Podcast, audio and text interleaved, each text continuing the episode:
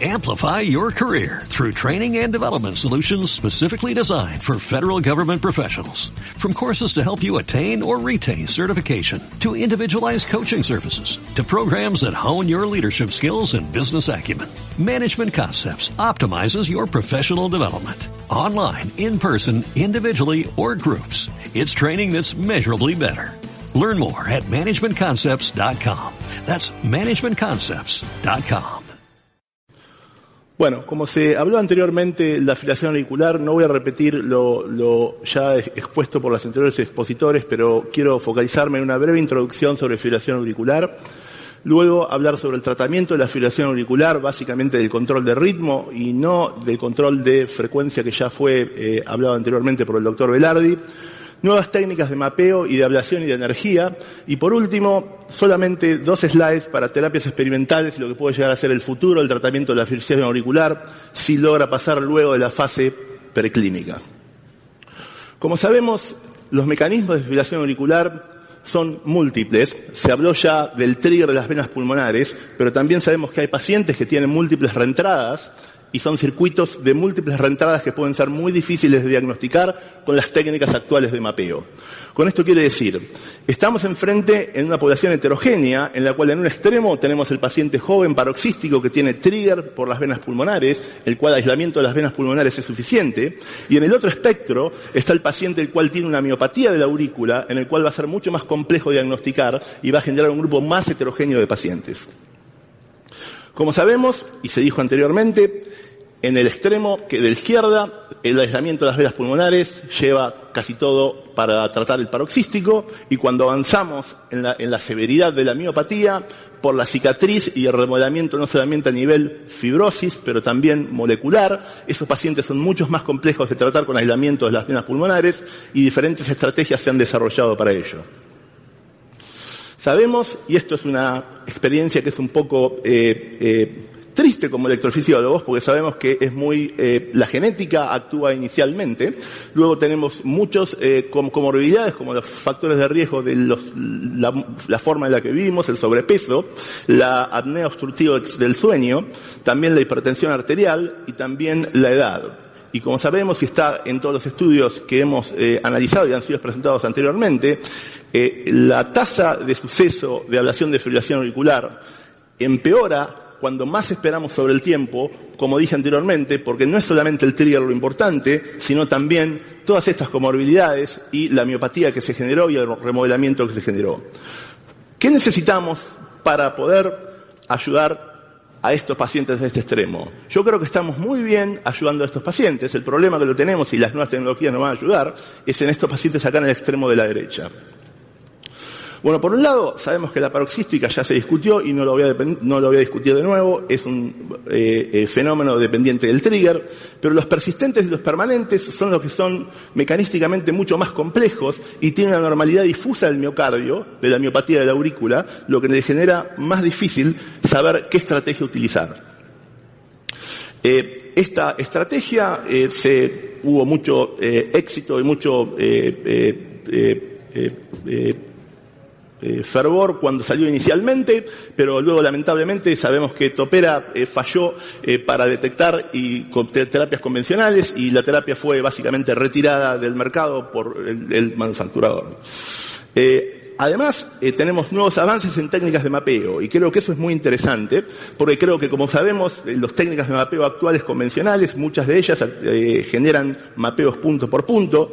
Entonces vamos a ver cada vez más desarrollos de catéteres con múltiples electrodos y también desarrollos en el software que nos van a permitir analizar los datos de una forma más eh, user friendly para la persona y para el operador. Cada vez tenemos más datos y cada vez tenemos que analizar esos datos y con el venimiento del software de inteligencia artificial eso va a poder tratar de procesar esos datos de manera que nosotros podemos utilizarlo y tomar decisiones en el momento con catéteres como vemos acá con múltiples electrodos para poder tener mapeos de alta definición. Acá vamos a ver un mapa de uno de estos sistemas de mapeo de alta definición, que como veo, esto es un ritmo sinusal normal con la activación biventricular en un ser humano, y pueden ver claramente la definición que presenta en este mapeo, comparación con las técnicas de mapeo convencionales que utilizamos hoy por hoy. Con esto quiero decir, Es imposible pensar que aquel paciente que tiene la miopatía y una remodelación molecular y fibrosis, vamos a poder por un bateo punto por punto, tal vez llegar a ver cuál es el mecanismo de la fibrilación auricular de ese, paciente. Y vamos a requerir técnicas de más definición para poder llegar al, al diagnóstico y luego a la estrategia terapéutica. Este es otro eh, eh, modo de mapeo, es un sistema que tiene múltiples electrodos y además de los electrodos tiene electrodos de ultrasonido, lo que permite en muy poco tiempo, como estamos viendo aquí en tiempo real, generar una geometría sin fluoroscopía, solamente moviendo ese catéter, que nos permite generar una anatomía de la aurícula izquierda del paciente en este caso, y cuando completa, perdón,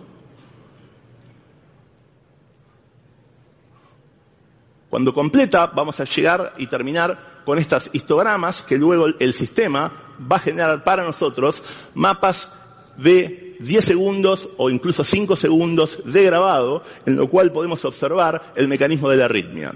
Eh, acá vemos el trazado, las características del catéter y la fluoroscopía y el, el, mapa que ha sido grabado por el sistema.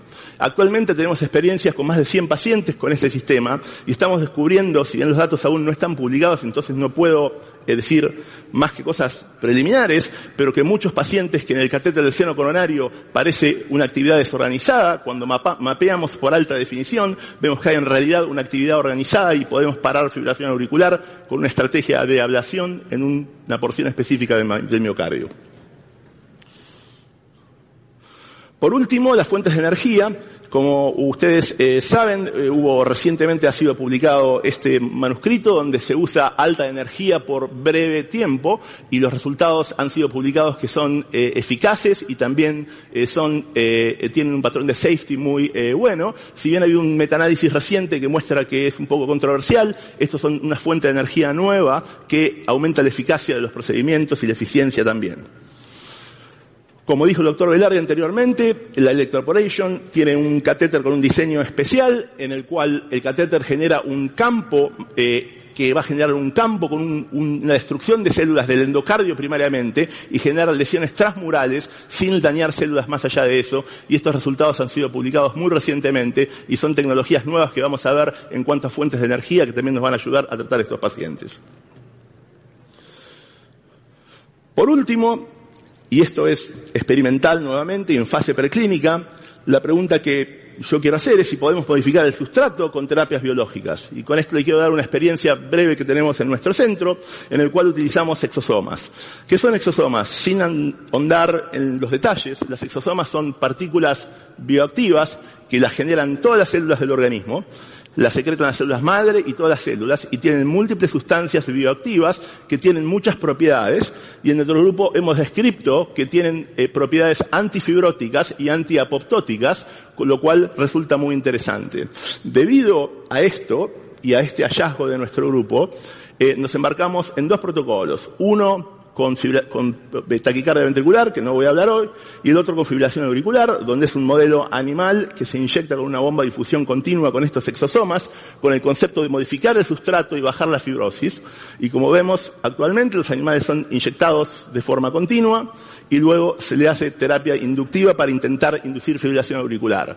Acá vemos la inducibilidad en grupo control, con los tratados con placebo, comparados con los tratados con exosomas y la duración y el tratamiento de la fibrilación auricular. También eh, estos animales fueron implantados con telemetría para ver espontaneidad y la disminución también fue en eh, no solamente en la inducción de fibrilación auricular, pero también en la fibrilación auricular espontánea.